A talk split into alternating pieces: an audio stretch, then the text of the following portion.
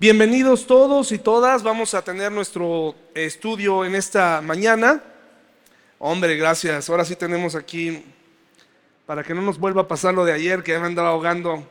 Nunca le, nunca le había hablado a tantas mujeres juntas, solamente fue una bendición compartir con las mujeres invitadas, las mujeres de la iglesia. Hoy nos acompañan a Yeli, Alexia, que está aquí afuera, su hija, y fue bonito ver a las mujeres participar. Eh, el, estudio de mujeres no es un estudio cerrado, no es un club de mujeres, ¿de acuerdo? Lo que pasa es que no sé por qué que cuando una persona, una mujer, no se conecta, piensa que de alguna manera ya perdió eh, como que su membresía.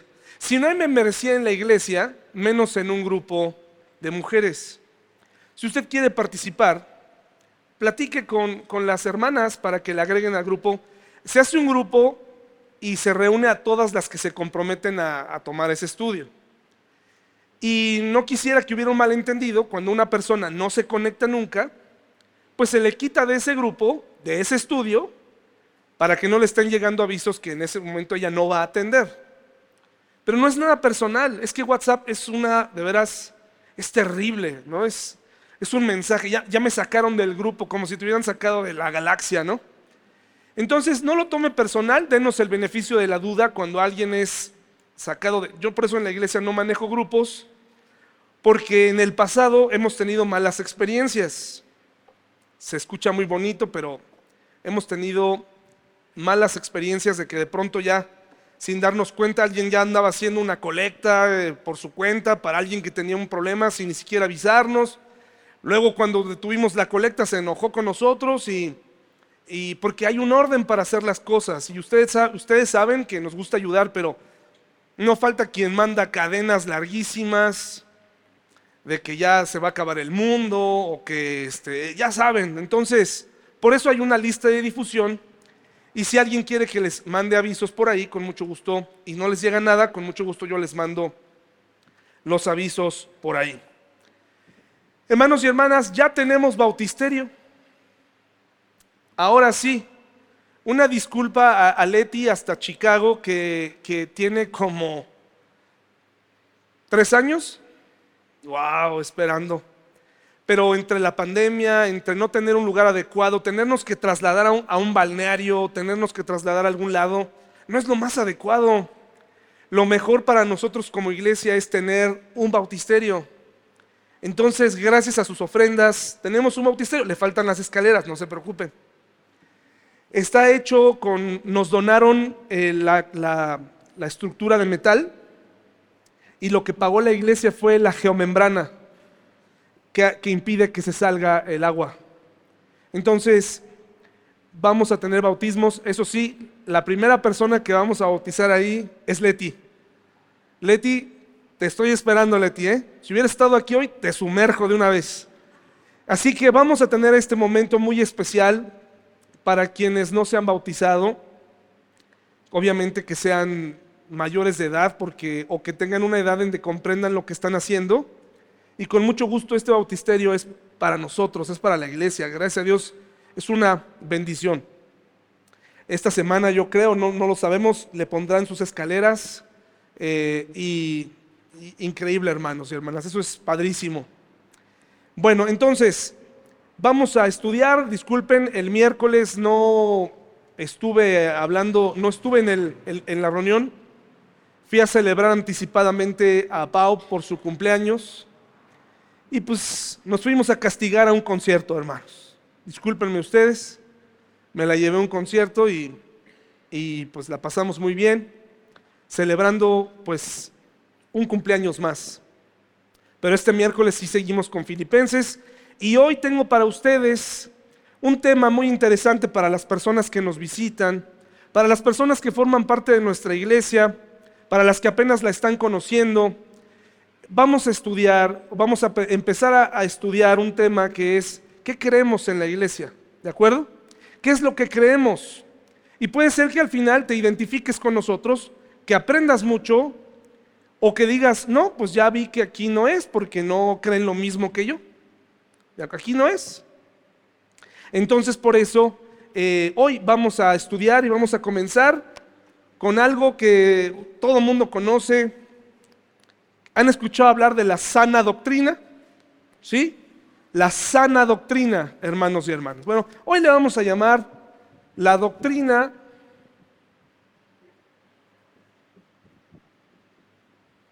saludable. Vamos a quitarle este el glamour, la sana doctrina, y le vamos a llamar la doctrina saludable, la doctrina que nos hace bien, la doctrina que es la adecuada para nuestra vida espiritual. Y si usted le pregunta a alguien hoy en día en cualquier iglesia donde vaya, si usted va con el pastor, con los diáconos, y le pregunta qué tipo de doctrina enseñan aquí, pues le va a decir la sana doctrina. Y todo el mundo tiene la sana doctrina hoy. Hoy en día todas las, nadie te va a decir, pues la verdad es que ni siquiera tenemos doctrina o no sabemos lo que es. Todo el mundo hemos repetido a lo largo de la historia cristiana que tenemos la sana doctrina. Hoy vamos a aprender qué es la sana doctrina. ¿De acuerdo, hermanos y hermanas? ¿Sí? ¿Está bien? ¿Tienen calor? ¿Sí tienen calor? Eh, vamos a tratar de... ¿Están bien? No les Voy a aventar un poquito el... Para que no le dé a Martita, lo voy a aventar más hacia acá. Sí, lo voy a echar para arriba a ver si nos funciona, ¿ok? Y si no, con confianza, si alguien se puede acercar y movérselo para que no tengamos calor. Bueno, em, vamos a hacer una oración.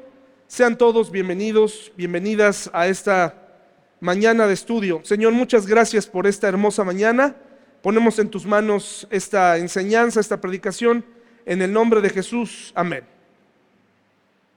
Algunos luchan por hallar respuestas. Un universitario le dijo al profesor de la escuela de medicina que en algunos puntos sus conferencias discrepaban con el libro de texto. Cuando le mostró en dónde estaban esas discrepancias en el libro de texto, el profesor arrancó esas páginas y dijo, ahora concuerdan conmigo. Y así como eso, muchas iglesias y muchos pastores lo hemos hecho o tenemos la tentación de arrancar partes que dicen en la Biblia o incluso agregar cosas para perseguir un fin en particular para perseguir una idea, una doctrina y para defenderla. Y eso es incorrecto, eso ya deja de ser saludable para todos. Comenzamos a mezclar lo que nos parece conveniente, comenzamos a mezclar lo que nos gusta, quitamos lo que no nos gusta, las cosas que se nos exige a nosotros como pastores las quitamos. Eh, hay doctrinas que no son agradables de decir, de hacer, de tal manera que muchas iglesias hacen que su doctrina concuerde con lo que quieren creer. Algunos por conveniencia han dejado de hablar de la doctrina del pecado. Porque la doctrina del pecado entristece a las personas. La entristece porque si bien nos gusta hablar de la salvación y del perdón, pues no nos gusta que nos digan pecadores. No nos gusta que nos estén repitiendo que nosotros que por nuestra culpa, nuestras culpas, llevaron a Jesús a la cruz. No nos gusta. Por eso es que mucha gente ha dejado de hablar del pecado. Muchas iglesias ya no hablan del pecado. Hablan de la superación personal. Hablan de que le eches ganas. Hablan de que tú puedes, que decretes cosas, que pienses cosas positivas y que van a ocurrir cosas positivas en tu vida. Eso es lo que la gente dice. Muchas iglesias enseñan de eso. Muchas iglesias están llenas de predicadores que son muy talentosos animando a las personas. Es, de verdad eh, increíble la capacidad que tienen algunas personas de hablar y de hacerte sentir tan bien con lo que dicen. Pero al final, hermanos y hermanas, es el pecado lo que afecta nuestra vida personal, lo que nos separaba de Dios y lo que sigue separando de Dios a muchas personas que necesitan una reconciliación con Él, es el pecado. Por eso junto con la doctrina que vamos a estudiar, ¿qué es lo que estudiamos? Vamos a estudiar la serie de Mi engañoso corazón. Y hemos estado estudiando acerca de la mentira, ¿de acuerdo? El uso cotidiano de la mentira como algo normal, como algo que podemos hacer sin ningún problema. Y lo que seguirá en los próximos meses intercalado con esto es hablar de nuestro corazón egoísta, nuestro corazón convenenciero, nuestro corazón frío, etc. Todo el mundo, como les decía, tiene la sana doctrina, pero la doctrina saludable tiene ciertos rasgos que les invito a que me acompañen aquí. La doctrina saludable, en primer lugar, hermanos, es una doctrina que usa como principal fuente la Biblia. ¿De acuerdo? Ese libro que tienen ahí, la versión que traigan, nosotros en la iglesia usamos la nueva traducción viviente, que es una traducción muy bonita. Es muy injusto de parte de las iglesias más conservadoras pensar que la Reina Valera es la mejor de las eh, traducciones, haciendo a un lado muchas muy buenas traducciones como la nueva traducción internacional o la que nosotros usamos, muchas muy bonitas que nos ayudan a entender un texto. La Reina Valera, hermanos y hermanas, aunque es una traducción excelente, sigue dejándonos dudas. Te apuesto lo que quieras a que muchos textos que te han enseñado ahí no los comprendes. Y dices, bueno, pues que el Espíritu Santo no está en mí. Nada de eso. Sencillamente, si ya hay una traducción que está en tu lenguaje, pues es excelente. Yo no sé si cuando pones una traducción en Netflix, una película, ¿por qué no escoges el español de España? ¿Por qué no lo escoges? ¿Que no es el idioma original? No, escoges el español latinoamericano. Y de hecho, las series españolas que yo llego a escuchar, que yo llego a ver, porque también veo series, hermanos y hermanas, si voy a conciertos, también veo la tele. Entonces, le tengo que poner subtítulos porque no les entiendo a los españoles. Esperemos que Mayra, cuando nos visite, no regrese hablando como española, porque así siempre pasa, ¿verdad? Bueno, ojalá que no regrese así. Bueno, la Biblia entonces, la principal fuente es la Biblia. Eso ya todos lo sabíamos o no lo sabíamos. Todos sabíamos que la fuente principal es la Biblia.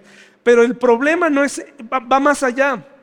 Cuando ustedes, la gente que no viene al frente cada domingo, cada miércoles, no estudia su Biblia, no la hable pero ni por error, entonces ¿cómo saben que lo que yo estoy diciendo o cualquier persona que está diciendo está hablando de una doctrina saludable? ¿Cómo lo saben? No lo saben. Entonces ahí es donde astutamente se infiltran enseñanzas eh, equivocadas. Eh, como ustedes han podido ver, en nuestra iglesia no somos una iglesia en donde predomina el lenguaje del dinero, el lenguaje del, del, da tu diezmo. De hecho, no creemos en el diezmo. No le pedimos a la gente dar diezmo, no creemos en el diezmo. ¿Por qué? Porque no lo veo en el Nuevo Testamento, por eso no se lo enseño a la gente. Pero sí veo las ofrendas, sí veo que tanto yo como ustedes podemos dar más allá del 10%, pero también una cosa muy importante, si no tienes el 10% en tu ofrenda, y tienes muchas deudas, ¿qué crees? ¿Qué crees que haría Jesús? ¿Qué crees que te diría? Págalas. Paga tus deudas. Mucha gente muy esperanzada mete el domingo su sobre en los buzones, pensando que, Señor, tú sabes que yo te estoy dando esta cantidad habla con los del banco, ¿no? Diles que aquí, pues, aquí está, aquí está su pago. No funciona así. ¿Por qué no hablamos del dinero en la iglesia? ¿Por qué no predomina? En primer lugar, porque no debe ser así. En segundo lugar, porque yo trabajo y eso me permite no depender del sueldo de la iglesia. Y yo entiendo a muchos pastores que están presionados por su sueldo. Pero les quiero decir algo increíble, nunca nos ha faltado nada en la iglesia. Nunca. Hasta bautisterio tenemos. Ya tenemos para empezar los salones. Ya tenemos para empezar los salones. para los adolescentes. Solamente Dios. Pero hay iglesias que predominan doctrinas. Entonces, pero en general la doctrina, la doctrina son esta serie de creencias que creemos los cristianos, enmarcada en la principal que es la doctrina cristiana saludable. Y de aquí proviene, por ejemplo, la doctrina de la inspiración de las escrituras, el espíritu. Sandra, el espíritu lleva acento en la segunda I, ¿verdad? En la primera. ¿Sí? Yo siempre me gusta, como que se vería mejor en la 1. ¿Sí es ahí, no? la doctrina del Espíritu Santo, la doctrina de los ángeles. ¿Ángeles lleva acento? ¿En la?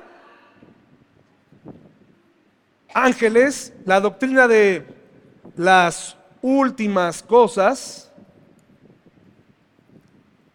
etcétera, etcétera.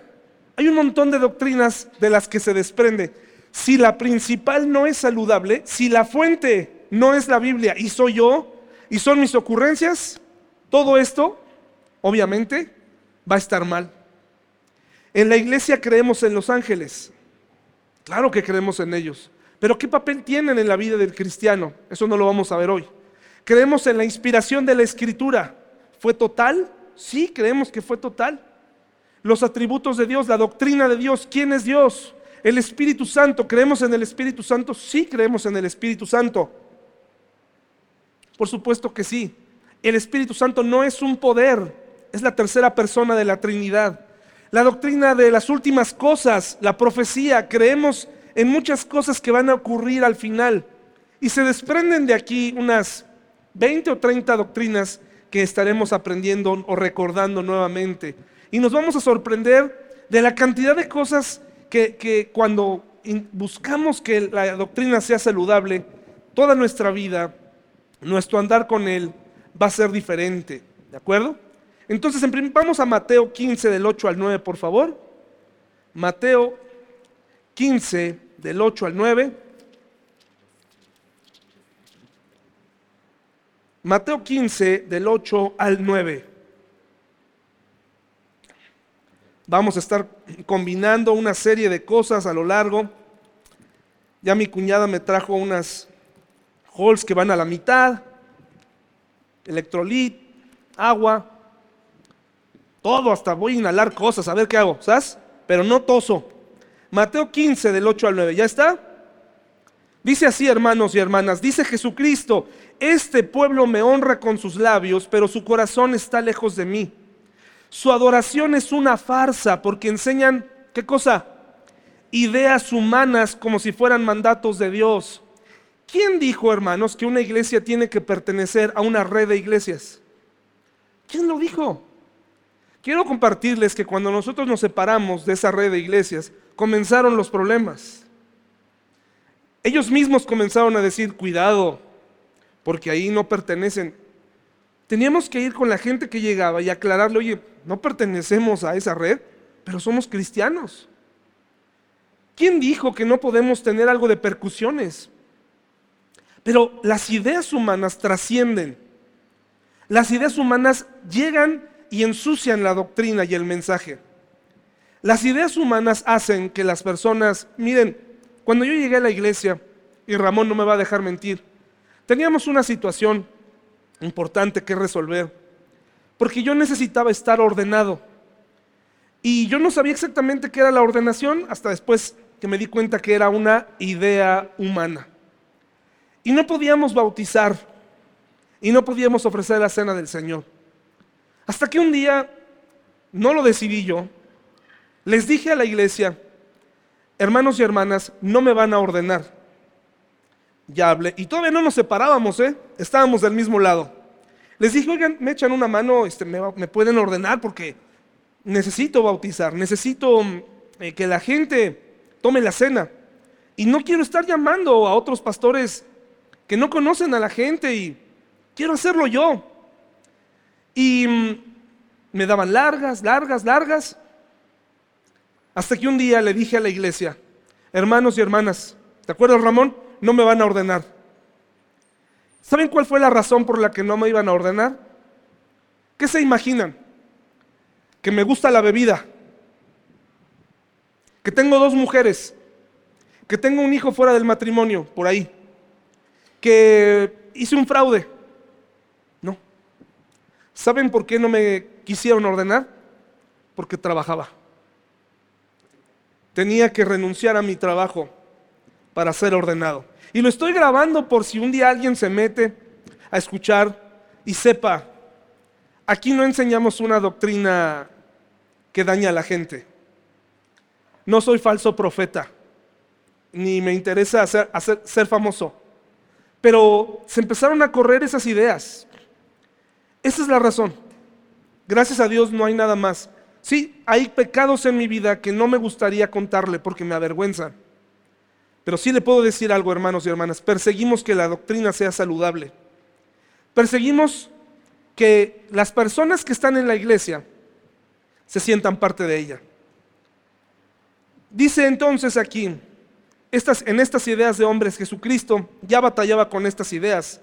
El maestro de maestros decía aquí, nuestro Señor Jesucristo, en Mateo 15, versículo 9, dice, su adoración es una farsa porque enseñan ideas humanas como si fueran mandatos de Dios.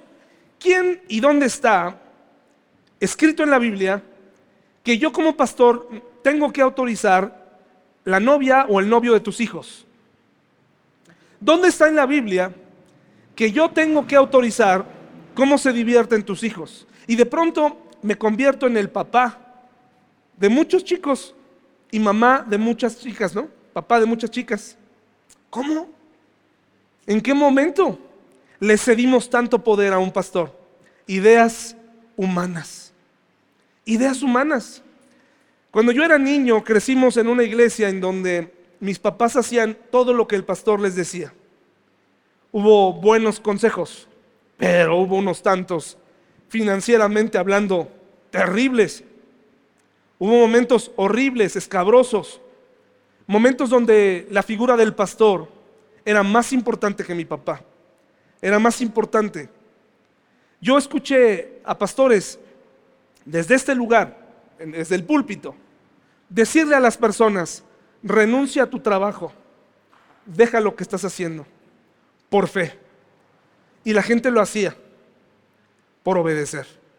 Ten cuidado, eso no es saludable. Esa no es doctrina. A lo mejor piensas que sí, porque son iglesias grandes, bonitas, donde te desarrollas, donde hay muchas cosas. Algunos tienen hasta videos y videos de inducción Está bonito, pero analiza más allá la doctrina. Analiza qué es lo que crees. Cualquiera que elimina la Biblia o la interpreta a su antojo, ya no, ya no tiene doctrina saludable. En Mateo 15, del 1 al 7, dice, en este momento algunos fariseos y maestros de la ley religiosa llegaron desde Jerusalén para ver a Jesús. ¿Por qué tus discípulos desobedecen nuestra antigua tradición? le preguntaron. No respetan la ceremonia de lavarse las manos antes de comer. Jesús les respondió, ¿y por qué ustedes por sus tradiciones violan los mandamientos directos de Dios? Por ejemplo, Dios dice, honra a tu padre y a tu madre y cualquiera que hable irrespetuosamente de su madre, de su padre o de su madre, tendrá que morir. Sin embargo, ustedes dicen que está bien que uno les diga a sus padres, lo siento, no puedo ayudarlos porque he jurado darle a Dios lo que les hubiera dado a ustedes. ¿Se imaginan? ¿Cuál era la falla que estaban cometiendo los fariseos? Estaban en el nombre de Dios diciéndole a sus padres, híjole, no te puedo ayudar porque todo lo estoy haciendo para Dios. Hermanos, yo cometí ese error muchas veces. ¿eh? En el nombre de Dios, me dediqué a la iglesia. En el nombre de Dios, no me titulé de mi carrera hasta muchos años después, una carrera que les costó mucho trabajo a mis papás. Y cuando me querían enfrentar, ¿qué creen que les decía? Soy líder de un ministerio. Soy un tipo conocido en la iglesia. ¿O qué prefieres? que ande tomando, que ande... ¿Y qué, hacían mis papás? No, pues es cierto. Gracias a Dios por tu vida. Qué ingratitud, hermanos. Qué ingratitud. Así que por eso el Señor les dice, su adoración es una farsa. Atiende a los tuyos. Atiende a tus padres. Honralos con tus bienes. Atiende tus necesidades. Dios sabe que quieres dar. Dios sabe que eres una persona que quiere dar. Dios lo sabe. Y de hecho, hermanos, muchas personas, aún teniéndolo todo, no dan. No dan ni su tiempo. No dan un poco más. Un corazón agradecido da. Esa es una de las verdaderas muestras de adoración. Entonces empezamos mal. Si yo como hijo no doy a mis padres, no los honro, me estoy equivocando. La segunda cosa es que no toda la sana doctrina o saludable consiste en prohibiciones. Parece ser que la sana doctrina tiene que estar llena de nos, ¿sí o no? No hagas esto, no hagas aquello. Primera a Timoteo 4 del 1 al 5, por favor. Y de hecho, quiero decirles que a muchas personas les encanta vivir bajo el yugo de una iglesia que es normativa y tiránica. Y cuando no es así, te dicen, ¿sabes cómo te dicen? Liberal. Me dicen liberal, hermanos. Si usted supiera cuántas cosas le tengo miedo, que usted sabría que no soy liberal. Me dicen liberal porque alguna vez le dejamos tocar a un joven una batería y de ahí entonces se quedó. Pero eso no tiene nada que ver, hermanos. Dice 1 Timoteo 4 del 1 al 5, decirle a los jóvenes, no vayan al cine, o vístete de esta manera. Hermanos, yo soy, su, yo soy su papá para decirle a los jóvenes cómo vestirse. Para eso tienen a sus papás. Yo no puedo decirle a nadie aquí, oye, tu hija está pequeña para esto tu hijo, no, si me preguntas, te contesto lo que yo opino. Pero meterme en tu vida, regañar a tus hijos en público, hey, calladito, hey, no hombre, ¿cómo, ¿cómo les fascina regañar a la gente en público algunos pastores? A mí me regañaron algunas veces y quiero que sepan que al final me sentía terrible. Sentía que había perdido mi relación con Dios. Casi iba corriendo a decirle, discúlpeme por favor, no quise lastimarlo. Por favor, al final acércate o mándame a alguien, pero no exhibas a la gente, ¿no? Dice así, hermanos, 1 Timoteo 4 del 1 al 5. Ahora bien, el Espíritu Santo nos dice claramente que en los últimos tiempos algunos se apartarán de la fe verdadera o la doctrina saludable. Seguirán espíritus engañosos y enseñanzas que provienen de quién, hermanos? Estas personas son hipócritas y mentirosas y tienen muerta la conciencia. Dirán que está mal casarse, que está mal comer determinados alimentos, pero Dios creó esos alimentos para que los coman con gratitud las personas fieles que conocen la verdad, ya que todo lo que Dios creó es bueno.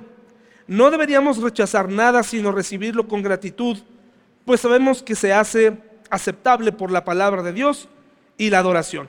No nada más es prohibir, esto no lo hagas, esto sí. Los grandes, las grandes prohibiciones que, que tenemos en las iglesias cristianas, yo identifico tres. No tomes nada de alcohol, ¿de acuerdo? Número dos, no fumes. Número tres, no bailes. ¿De acuerdo? Esas son las tres. Levante la mano quien baila. No, no, no la levanten. No la levanten. Ah, muy bien, Elena, no, feliz. Mira, hasta casi se paró. Mira. Miren, ¿Cuál es el problema aquí? ¿Cuál es el asunto? ¿Cuál es el criterio para comportarnos en libertad? Si en esa reunión hay una persona a, la cual yo le puedo ser de tropiezo por hacer lo que voy a hacer, no lo hagas. No te va a pasar nada si no te tomas esa cerveza. ¿Me estoy explicando, hermanos? No va a pasar nada si no te levantas a bailar. Ay, es que no aguanto. Ya pusieron la chona, ya no aguanto, ya estoy que no puedo. Uy, me lleva, me lleva. Tranquilos. No podemos controlar quién nos ve. No podemos controlarlo todo. Te voy a pasar un tip. Yo mismo he roto ese tip, pero a mí me gusta mucho la música. Pero me he frenado en algunas ocasiones de compartirlo. Porque cuando yo estoy en un concierto, hermanos, lo disfruto de una manera, porque eso voy. Como un juego, un juego de estos este, mecánicos. ¿Vas en el juego así? ¿No así vas? Gritas, te diviertes, disfrutas de estar vivo, la adrenalina. Pero cuando consideras tus opciones y te das cuenta que tal vez esa emoción la va a ver un pequeño o la va a ver una, una mujer o un joven y puede ser de tropiezo, mejor, mejor no. Mejor no. Me pasa con mi hija. Luego le pongo canciones y luego le digo a ella, oye, esa canción no me gusta. Entonces, ¿tú por qué sí, papá? Y entonces ahí ya, digo, tienes razón. Entonces, toda la vida, hermanos, cristiana consiste en vivir para los demás, en pensar un poco en los demás antes de hacer lo que te gusta hacer. ¿Vamos bien hasta aquí, hermanos? Eso es doctrina saludable. Si tú en una reunión vas a andar paseándote con una cerveza por toda la reunión, oye, tranquilo, tranquilo. Tomar en sí mismo no es el problema, sino es tu reacción, tu deseo, tu saliveo por, ay, las, ay, son Tranquilo. Los niños están viendo. A lo mejor hay alguien ahí que de ahí en adelante no va a parar de tomar. A lo mejor ya ha entrado con la segunda, vas a empezar a decir cosas que no. Abstente. Pero eso no significa que no tengamos libertad. ¿A alguien se le prohibió bailar? Incluso, hermanos, quiero que sepan que muchos predicadores, como Charles Spurgeon, por ejemplo, se echaba su purito. Porque en un momento de la historia no tenía, no tenía problema fumar, pero ahora hasta los propios en las cajetillas te están diciendo, esto mata, cuidado, no lo hagas. ¿Por qué habríamos de hacerlo? Cuida tu cuerpo. ¿Vamos bien hasta aquí, hermanos y hermanas? ¿Sí? Muy bien. Ahora, Dice también que pudiera ser que en los últimos tiempos, no pudiera, va a suceder, va a haber doctrinas de demonios, doctrinas extrañas, doctrinas diabólicas, hermanos y hermanas. Otro rasgo de la doctrina saludable es que tiene como base el Evangelio y no se ajusta a la cultura popular. Primera Timoteo, por favor, hermanos. Ahí mismo, 8 al 11. Primera Timoteo 1, del 8 al 11. Primera Timoteo 1, del 8 al 11. ¿Por qué estamos eh, yendo a Timoteo? A Pablo le preocupaba mucho que su discípulo, este joven Timoteo, aprendiera la buena doctrina, la, la doctrina saludable, para enseñarla y contagiarla a los demás, para que la viviera con gusto, porque era un joven. Y el problema con muchos jóvenes de hoy es que es que quieren ajustar su cristianismo a la cultura popular y no es posible. No es posible ajustarla. Es necesario tener convicciones y defenderlas. Y eso no significa que tú mismo vas a tener que eh, herir a la gente con prohibiciones o con malas actitudes. Tú eres la única persona probablemente en el trabajo que sabe qué va a suceder en su futuro que se supone que tiene idea de lo que viene para él o para ella. Y hay ocasiones en las que nos queremos meter en ese mismo grupo de personas con temor. Durante la pandemia, al inicio y durante, pero sobre todo al inicio, era un buen momento para que muchos cristianos salieran y le dijeran a la gente, no te preocupes. Y decirlo con todas sus letras, ¿no? Tranquilo vamos a estar bien. Pero eso no sucedió. Muchos cristianos estábamos, no, cuidado y peor, y los chinos, y, vayan por papel de baño, y vayan, fórmense, se está acabando. ¿Dónde está lo que hemos aprendido? ¿Dónde está la confianza en el Señor? ¿Dónde está todo eso? En Netflix hay un documental de los muchos que hay disponibles de David Koresh, un hombre tan carismático que la gente amaba tanto, porque él se hacía llamar el Mesías, en Waco, Texas, y lo que ocasionó es que la gente muriera quemada en un edificio, atrincherados por fe. 22 niños y me parece que 40 adultos murieron quemados. Es como si cerráramos aquí, la policía está afuera, nos dieron la oportunidad de salir. No salimos porque David Koresh decía que aquí teníamos que estar porque era el fin de los tiempos. ¿Se da cuenta el peligro de la doctrina y el peligro de, del fanatismo? El peligro de no conocer las escrituras. La gente le otorgó todo el tiempo de su vida, toda su vida, y murieron. Y los sobrevivientes, al menos en este documental, lo defienden. Defienden los abusos a las, a las niñas de 12 años. Defienden haber muerto quemados ahí. Puede ser que tú y yo no lleguemos en ese extremo, pero a veces nuestra fe por Dios no se compara a la fe que llegan a tener estos fanáticos. Nuestra fe a veces es muy, muy débil. Dice 1 Timoteo 8, 1 del 8 al 11. ¿Ya lo tenemos?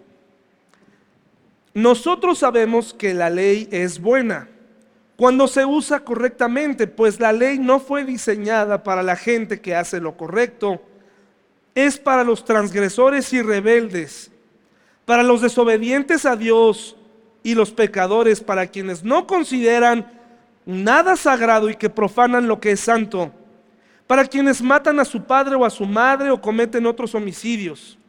La ley es para los que cometen, ¿qué dice ahí hermanos? a los que practican la homosexualidad, a los traficantes de esclavos, los mentirosos, los que no cumplen sus promesas o los que hacen cualquier otra cosa que contradice la sana enseñanza que proviene de dónde, hermanos? De la buena noticia que me confió nuestro bendito Dios. La doctrina saludable tiene como base el Evangelio, la salvación para todas las personas. Y no se ajusta a la cultura popular. Y en esa cultura popular que tenemos aquí, ¿qué encontramos? Gente practicando qué? La mentira, el tráfico, consumir pornografía te hace a ti en un traficante de personas.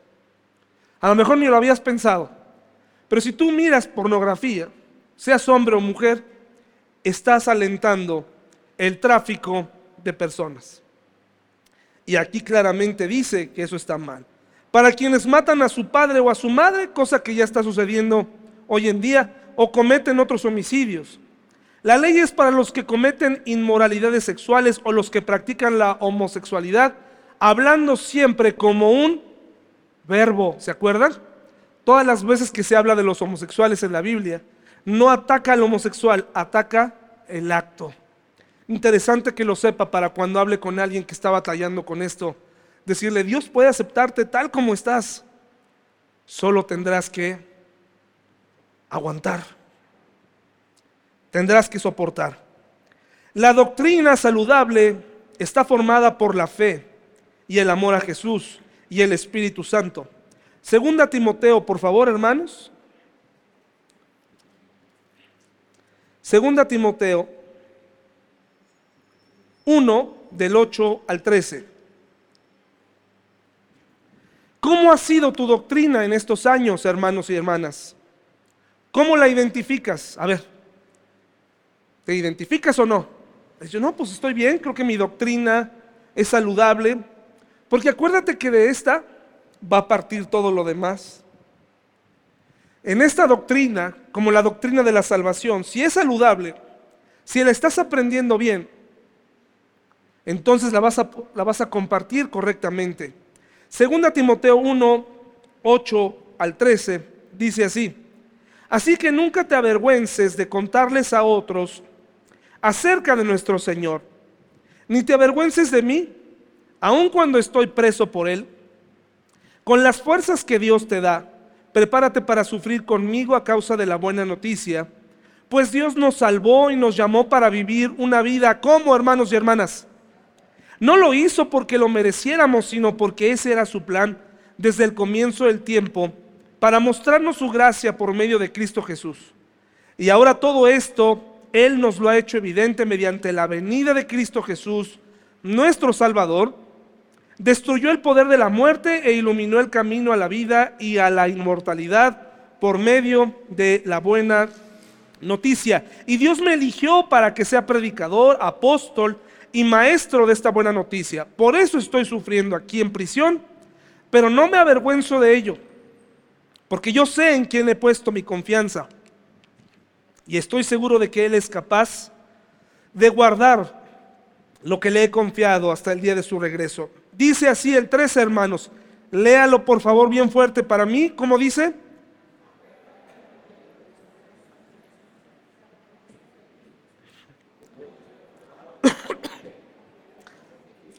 Gracias hermanos. Aférrate al modelo de la sana enseñanza que aprendiste de mí.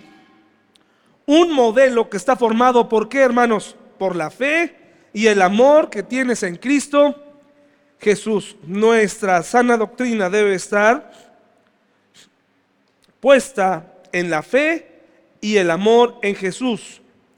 Hermanos, la doctrina saludable nos cambia. Vayamos a Tito, por favor. Allá adelantito. Tito 1. La doctrina saludable nos transforma. Tú puedes estar en una iglesia, aprender muchas cosas, pero si no la pones en práctica, ¿de qué sirve? Sirve de nada. La doctrina saludable cambia tu vida y ayuda a los que están alrededor de ti. Dice Tito 1.14 hasta el, hasta el versículo 15 del capítulo 2. Dice así, hermanos y hermanas tienen que dejar de prestar atención a mitos judíos y a los mandatos de aquellos que se han apartado de la verdad. Todo es puro para los de corazón puro, en cambio para los corruptos e incrédulos, nada es puro, porque tienen la mente y la conciencia corrompidas. Tales personas afirman que conocen a Dios, pero lo niegan. ¿Cómo lo niegan, hermanos? ¿Cómo se niega Jesús? ¿Con la boca? ¿Con la escritura? Con tu manera de vivir. De nada va a servir, hermanos y hermanas, que traigamos a personas de afuera y las invitamos a un desayuno, a un evento, a un servicio dominical, si se van a encontrar gente que no ha sido transformada. Ahí donde trabajo, hermanos, es un lugar que me ha sorprendido por la amabilidad con la que se tratan unos a otros. No es una escuela cristiana. Me sorprende eh, la camaradería, las cosas que tienen en común. Ellos tienen un, un lema interno que dice así, soy porque somos. Órale, ¿no? Qué interesante una escuela con sus maestros, sus administrativos, cada vez que algo le sale bien, dicen soy porque somos. Qué interesante unidad. No podría estar yo si no estuvieras tú. La Biblia nos habla de ese concepto. Pablo nos compara con un cuerpo donde no todos podemos ser ojos, donde no todos podemos ser pies o lengua. Todos formamos parte de un cuerpo, nada más que saben qué es lo que separa esa unidad, la doctrina insalubre. Esta doctrina que hemos aprendido de competencia cristiana, esta falta de amor cristiano unos por otros, esta falta de paciencia, yo no puedo entender una cosa, no la puedo entender. No puedo entender cómo si compartimos la misma creencia y una supuesta doctrina en la verdad, puede haber personas, puede haber hermanos y hermanas que no te caigan bien.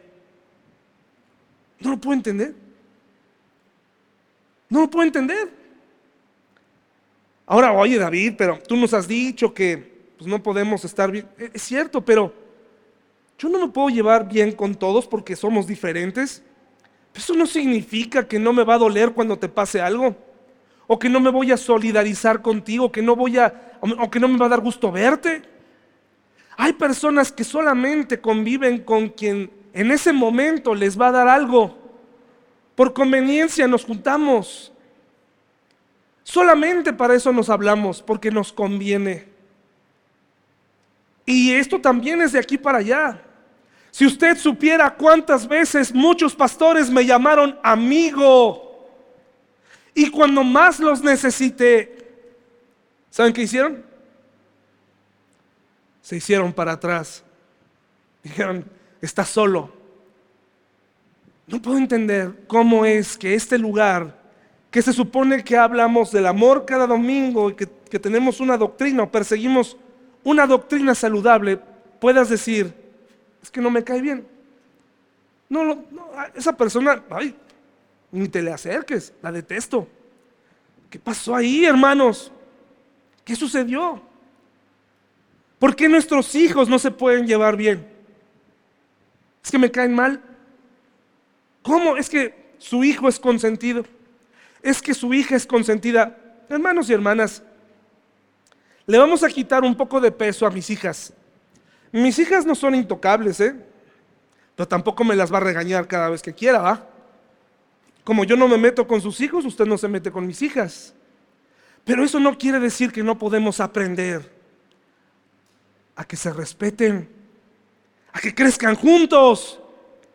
Es lo único que tenemos en común. El Señor quiere algo más. ¿Por qué no podemos ser una comunidad que se respeta? ¿Por qué tiene que haber competitividad entre las mujeres? ¿Por qué tenemos que vivir en, épocas donde si predica Él voy, si no predica Él no voy? ¿Cómo es eso posible, hermanos? ¿Cómo llegamos a ese punto? Nuestra doctrina está enferma.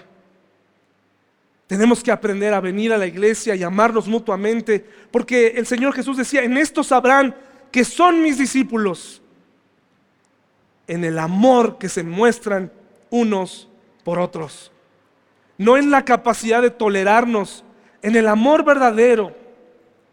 Una muestra de mostrarle amor a su iglesia es venir a limpiar. No es todo lo que puede hacer, pero es una gran muestra de amor, sobre todo cuando llega una persona y hace mal uso de las cosas, ¿no? Es una gran muestra de amor para alguien que tiene que limpiar un baño, de alguien que vino y explotó ahí. Es una gran muestra de amor. ¿Sabes en las actividades cómo nos puedes ayudar mucho? A lo mejor tú que no puedes ayudarnos tanto entre semana o por tus actividades y está bien. De ahora en adelante vamos a pedir que un grupo de personas, dos o de, de, dos a cinco personas, nos ayuden y se queden al final, que no vengan a la actividad si no quieren, pero que vengan al final del desayuno, al final de la reunión de la cena, para ayudarnos a lavar trastes porque es un gran acto de amor lavar los trastes. Pero también cansa saber que hay personas que pudieron ayudar y no lo hacen. Cansa mucho. Porque somos parte de una comunidad.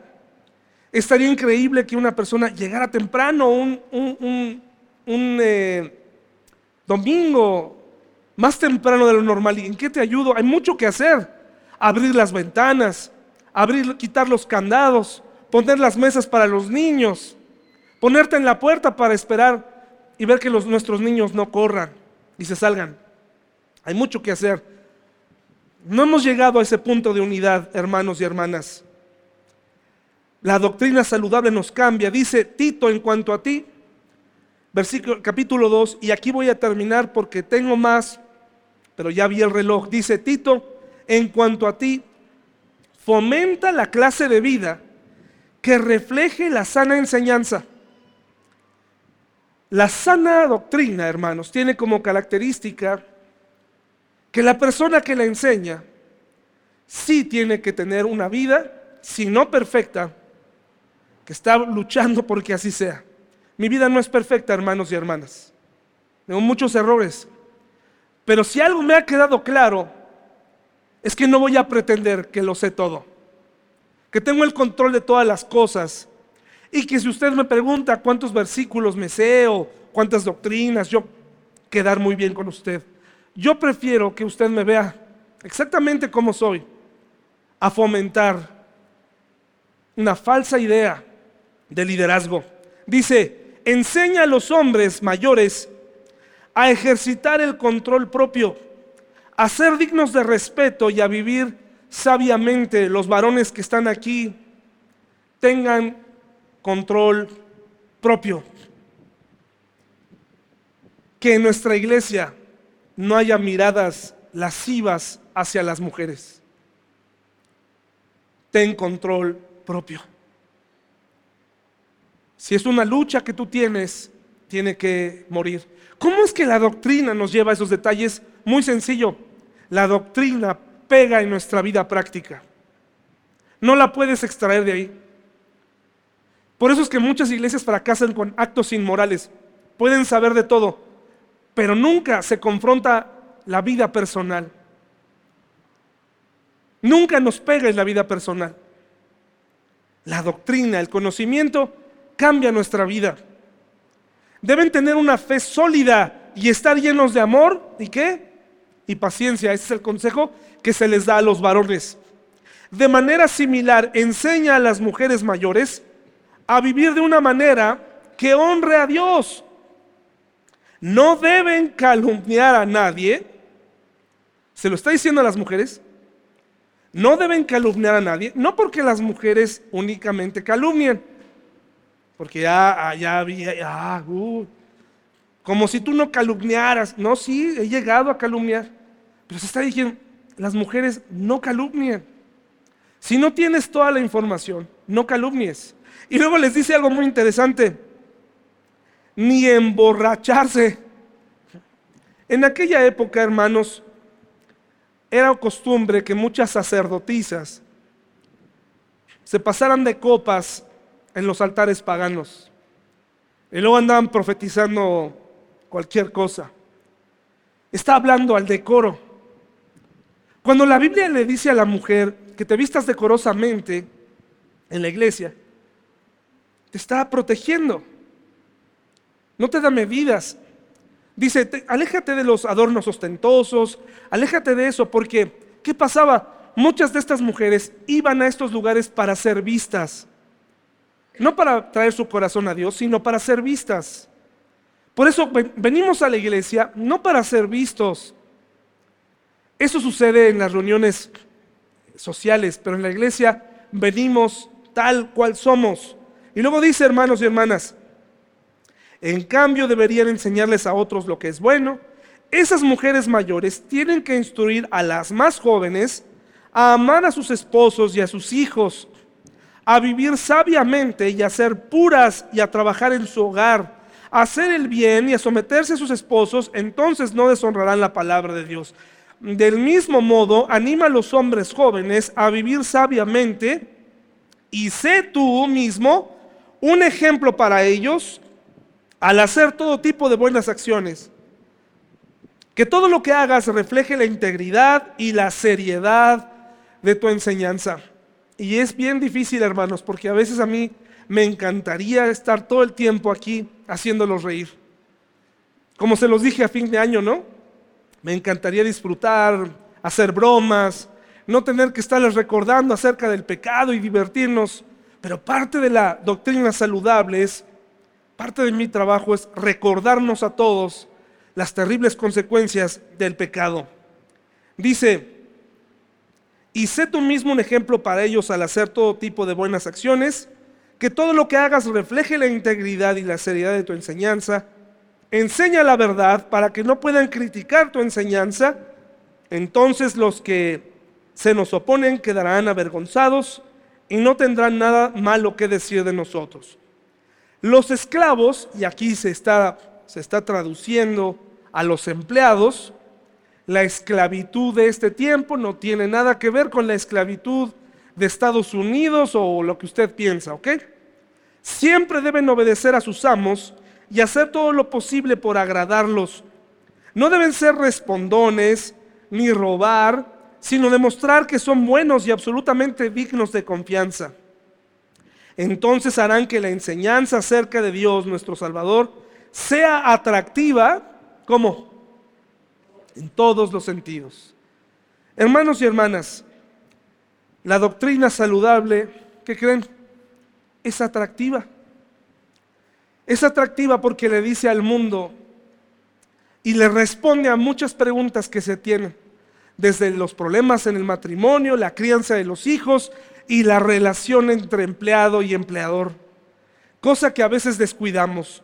Todos trabajamos para alguien y puede ser que esa persona no sea cristiana. Según la Biblia, ¿Cómo debemos comportarnos? Íntegramente, sin robar, sin estarte reportando enfermo cada vez y a la menor provocación, ¿verdad? ¿Cómo nos encanta fallar? Pedir permisos, exigir nuestros derechos, ir a conciliación y arbitraje, renunciar, amenazar con irnos. Hermano, si eres creyente, sea un ejemplo. Llega puntual. Haz más de lo que te piden. Si no estás a gusto en ese trabajo, muy sencillo. Renuncia. Busca otro. Pero no te quedes ahí destruyendo al patrón. Toda la doctrina saludable, por si usted pensaba que no tenía nada que ver con la vida personal, tiene todo que ver. Tiene todo que ver, hermanos. Vamos a orar, ¿les parece? Gracias Señor por este día. Te pedimos que nos ayudes antes de entrar y adentrarnos a temas muy profundos acerca de tu palabra, seguirnos retando, seguirnos retando en tu palabra, Señor. Saber que la doctrina saludable también afecta nuestra vida y nuestro comportamiento. En el nombre de Jesús, amén.